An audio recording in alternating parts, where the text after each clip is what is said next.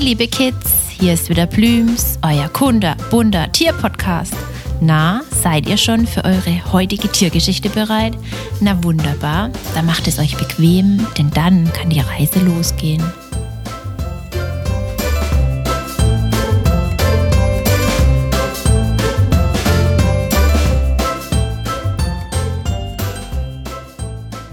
Heute erzählt euch Blüms etwas von dem Mäusejäger unserer Wälder, der Wildkatze.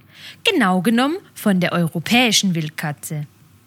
Wusstet ihr, dass unsere Stubentiger zu Hause gar nicht von der europäischen Wildkatze abstammt, sondern eher von den kleineren Geschwistern wie der Falbkatze aus Afrika oder anderen Katzen aus dem Orient? Die Römer haben sie vor ganz, ganz vielen Jahren über die Alpen zu uns nach Europa mitgebracht. Die kleinen wilden Tiger bei uns in unseren Wäldern leben am liebsten tagsüber in der Deckung von totem Gehölz, Gebüsch oder Laub im Wald in der Nähe von Lichtungen und Waldwiesen. Manchmal bewohnen sie auch verlassene Erdbauten vom Dachs oder vom Fuchs. Sie verlassen ihren Unterschlupf meist nur in der Nacht. Und dann geht's auf Jagd. Und sie sind verdammt gute Jäger.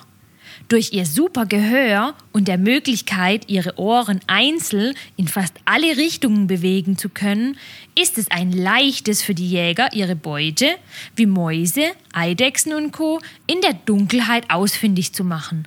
Manchmal steht auch ein Fisch auf dem Speiseplan. Wildkatzen können bis zu zwölf Jahre alt werden und ganz unterschiedlich schwer. Die meisten haben so um die fünf Kilo.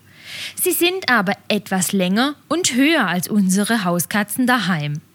Sie haben ein ganz, ganz dichtes Fell, welches im Winter etwas länger als im Sommer ist. So sind sie vor jedem Wetter bestens geschützt. Um im Wald nicht aufzufallen, hat es eine graue Färbung mit einem leichten Gelbstich. Zusätzlich ist bei den Erwachsenen im Gegensatz zu den Kleinen die Tigerzeichnung noch sehr, sehr verwaschen zu sehen. Aber es gibt einige Merkmale, an denen ihr die wilden Tiger gut erkennen könnt. Im Gegensatz zu unseren Hauskatzen haben sie an ihrem viel buschigeren Schwanz nur zwei bis drei schwarze Ringe und die Schwanzspitze ist immer sehr dunkel gefärbt. Und es gibt noch eine Besonderheit bzw. einen Unterschied beim Fell zu unseren Hauskatzen. Und zwar beim Aalstrich.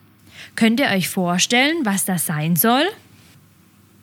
Und zwar verläuft über den ganzen Rücken eine schwarze Linie und diese Linie nennt man Aalstrich. Bei unseren getigerten Hauskatzen geht der über den Schwanz bis zur Schwanzspitze und bei den wilden Freunden endet er, bevor der Schwanz beginnt. Vielleicht hört er ja noch bei anderen Tieren vom Aalstrich. Die Räuber sind am liebsten alleine unterwegs und haben ein riesiges Revier. Wobei die Katzendamen sich da eher etwas zurückhalten, im Gegensatz zu den Katern. So nennt man die männlichen Katzen. Ihr Revier kann sich gut und gerne einmal über 3000 Hektar erstrecken. Könnt ihr euch vorstellen, wie riesig das ist? Es sind über 4000 Fußballfelder oder mehr als 30 Kilometer in jede Richtung. Lasst euch doch mal von euren Eltern zeigen, welche Städte oder Dörfer, die ihr kennt, von euch zu Hause 30 Kilometer in jede Richtung wegliegen. Und in diesem Gebiet kann ein Kater unterwegs sein. Ist das nicht groß? Zwischen Januar und März geht es dann für die Kater auf Partnersuche. Sie suchen dann nach einer Katzendame, die gerne kleine Katzenbabys hätte. Wenn sie dann eine gefunden haben, kommen so nach etwas mehr als zwei Monaten die Kleinen zur Welt. Meist sind es so um die vier Stück. Diese Gruppe von Kindern nennt man bei den Wildkatzen dann auch Würfe oder Gehecke.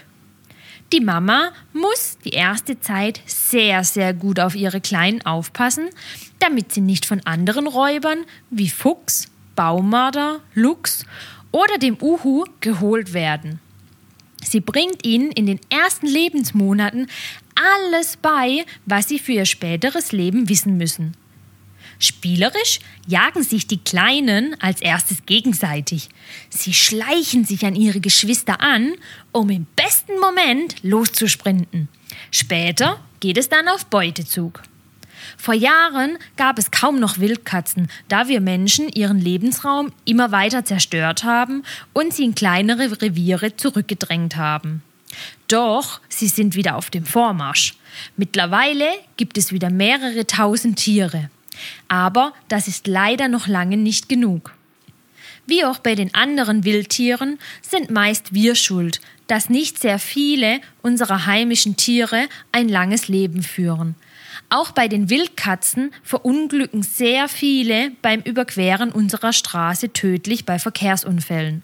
Aber es gibt noch andere Fallen. Oft nehmen die Katzen, vor allem die Mama mit ihren Kleinen, die Holzlager im Wald als Unterschlupf. Doch wenn diese dann abgeholt werden, kann das leider schnell zur Todesfalle für die Knirpse werden. Die Wildkatzen sind schlaue und wundervolle Tiere. Wir müssen sie schützen und auf sie aufpassen, damit sie wieder in unseren Wäldern heimisch werden. Denn auch sie tragen zu unserem Lebenskreislauf der Natur bei. Wildkatzen sind aber nicht die einzigen Lebewesen bei uns auf der Erde, von denen es etwas zu lernen gibt.